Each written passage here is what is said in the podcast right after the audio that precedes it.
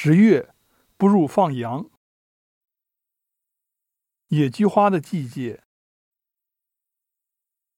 摘花的声音很有快感，食指和中指夹住花托，轻轻一撸，啪，铅笔芯儿就折断了。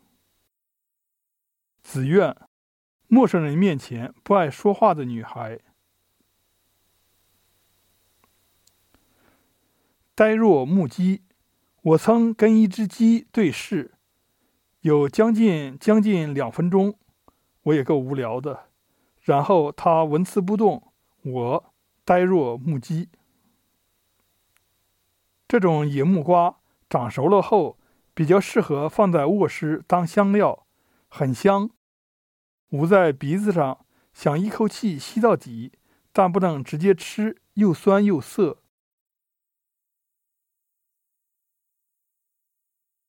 不入放羊，看见邻居放羊，突然眼前一亮，想来这几年，如果不是靠写作过日子，我可能会想到放羊，叼根毛毛草，坐在地上，远处围着一群羊，或者揣着速写板满山溜羊，也可能是个菜农，丝瓜大王。反正不会上班。